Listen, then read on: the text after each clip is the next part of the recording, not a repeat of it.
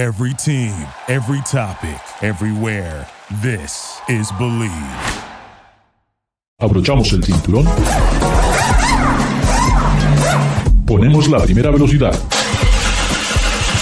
Pisamos el acelerador. Y comienza el programa.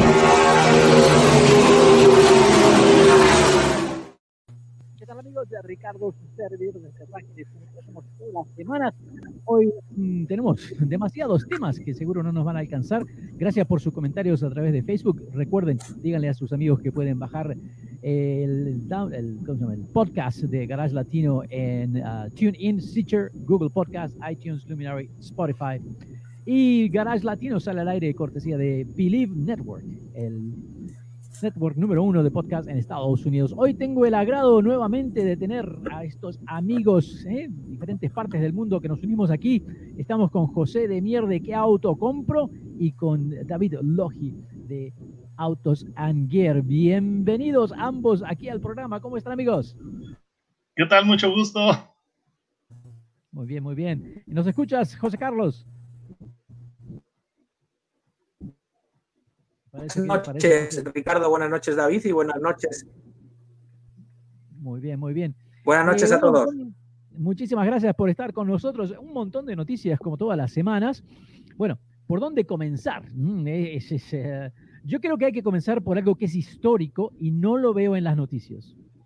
Algo que realmente tendríamos que recibir más sobre esto, porque hoy, hoy, hoy, hoy, hoy, febrero 9, 2021, entró en la órbita de el planeta Marte la nave espacial china, que pronto aterrizará. Pero no solo eso, horas después llegó a la misma órbita de Marte la nave espacial de Saudi Arabia y en solo horas más llegará la nave espacial de Estados Unidos.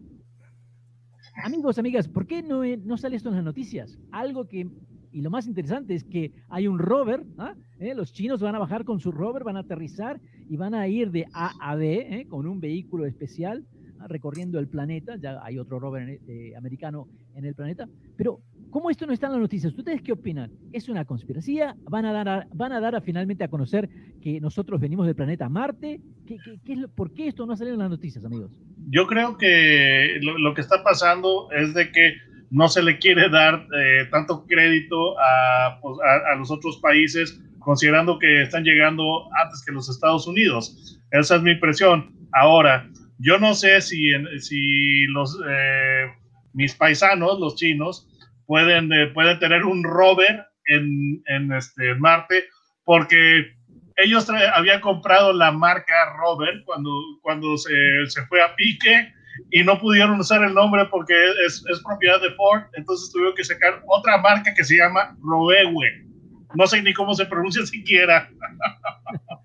Pero me parece que es muy interesante, tiene que ver con moverse de A a B, que el programa está basado en, en en movimiento, pero no sé, me parece algo muy interesante más allá de lo que puede ser este programa.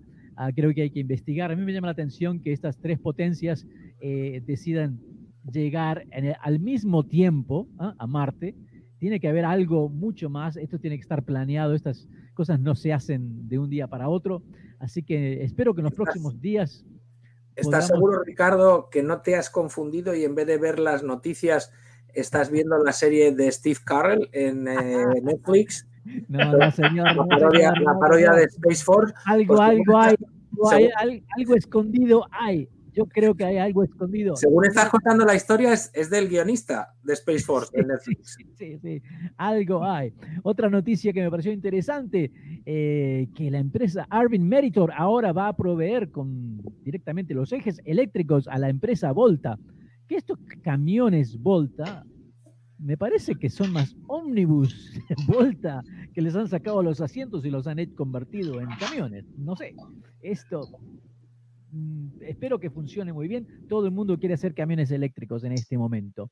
Y ya que estamos hablando de camiones, creo que ustedes han tenido la oportunidad de ver esa nueva camioneta mediana 4x4 basada en la Toyota Tacoma. Perdón, no, no, eh, digo, eh, basada en nuevos dibujos que hicieron en Japón. La nueva Nissan Frontier, ¿la han visto? ¿La han podido ver?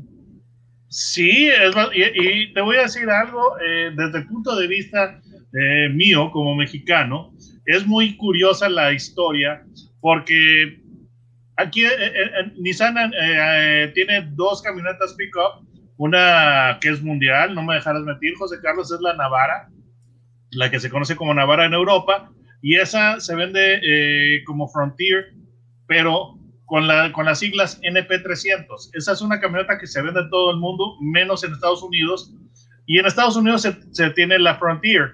Y en México contamos con los dos modelos, tanto la, tanto la Frontier como, eh, como la Navara, pero le, le, hicieron algunos cambios raros en la nomenclatura que es muy confusa. La Frontier, aquí sí, la, la que se vende en los Estados Unidos, en México se vende, se vende como Pro 4X B6 y la otra es eh, Frontier NP300 pero me parece una noticia muy importante porque este vehículo realmente eh, tuvo un ciclo de vida muy largo. Eh, fueron 16 años en que no tuvo que no tuvo cambios mayores. Le fueron haciendo algunas mejoras incrementales, pero son de esas que no, no, no puede ver tan fácilmente el, público. Entonces, es una noticia muy importante porque finalmente es totalmente nueva. Eh, sí, yo creo que sí. José Carlos, tú la viste realmente la primera impresión, especialmente con ese color, que es un color tan Toyota, eh, la camioneta se ve bien, pero eh, creo que eh, falta un año todavía para que podamos probar, pero apunta muy bien y algo que realmente necesitaba Nissan. ¿No te parece, José Carlos? Aparte de tus maldades y de parecidos que solo ves tú, creo que es la, mejor frontier de la historia. Yo ahora, ahora lo puedo confesar pero tuve la oportunidad, gracias a, a, KQ, uno de los diseñadores de Nissan, que pasó una temporada en Miami tratando de montar un estudio de diseño para la compañía acá en Miami, bueno, todo este lío de la pandemia, eh, dio al traste con el, con el proyecto. Yo había visto unos diseños anteriores y la verdad es que hace justicia a esos diseños que habíamos visto. Creo que el frontal es espectacular y no olvidemos una cosa, es la mediana con el motor más potente la verdad es que es una gran opción eh, y sobre todo en sus versiones 4x4 y con más capacidades off-road, yo creo que, es un vehículo, Nissan tiene por primera vez dentro de las pickups una campeona para arañarle un trocito a Toyota y a la Ranger. Y no nos olvidemos que en muchos mercados, incluidos el del señor Logi en México y en el nuestro en Estados Unidos, es un segmento que ha crecido, es el que más ha crecido, es el que está creciendo en el principio del año, a pesar de lo meal que ha Sí, no, realmente creo que es, algo significativo y que realmente necesitaba la marca algo así. Eh, no te escuchamos muy bien, José Carlos, pero David está muy, serio frente a la Yo te digo. No, estoy escuchando. No le ha gustado cuando he dicho que el mercado mexicano ha empezado mal. Ah, claro. y también esta semana, esta semana también Ford nos hizo la introducción de la nueva Raptor. Otro monstruo. Bueno, yo no llamaría eso yo, yo, no llamaría eso a introducción. Yo tuve un jefe en una época, así hago el disclaimer porque luego voy a hablar mal de Audi. Eh, yo tuve un jefe, tuve un jefe en la oficina de Latinoamérica de Audi durante tres años acá que ponía un ejemplo muy claro de qué es lanzar un auto y qué es lanzar un auto. Se lo contaba a los importadores de la región.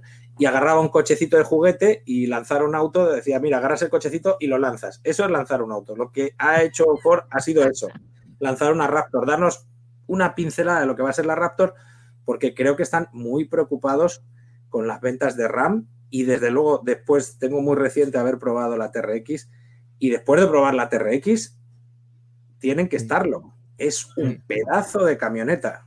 Ahora, amigos, para la semana que viene les voy a contar mi aventura con otra tremenda pedazo de camioneta que es la Toyota Tundra. Es de donde lamentablemente eh, es la primera vez en más de 30 años de probar vehículos que tuve que llamar a la fábrica y decirle, cometí un error y les rayé toda la camioneta. Porque esta 4x4 hoy en día son tan grandes que ya no entran en los senderos. ¿ah? Así que me pareció interesante. Eh, otra noticia también esta semana, y algo que ya que tenemos en español aquí, ¿ah? podemos seguir después de la pausa hablando de, la, de la Coupé Carmen. Esa Coupé Carmen que realmente por algunos, por algunos lados se ve hermosa, por otros lados se ve muy rara. y realmente el traer de vuelta a, esta, a este, a este nombre tan fascinante en la historia del automóvil. La hispano-suiza. Hispano-suiza, ¿ah? esta hispano-suiza realmente me llama mucho la atención. Solamente están hablando de una, limi- una- una edición muy, muy limitada y es un grupo actual el que posee los derechos y los nombres eh, español que se dedican a la hotelería, campos de golf, viñedos y restaurantes. Hmm, Ahora hacen autos. No sé, no se vayan. Estamos con José Carlos de Mier, que autocompro.com, David Logi de Autos and Gear este, en YouTube y Ricardo su servidor. Ya regresamos. Thank you for listening to Believe. You can show support to your host by subscribing to the show and giving us a five star rating on your preferred platform. Check us out at Believe.com and search for B L E A V on YouTube.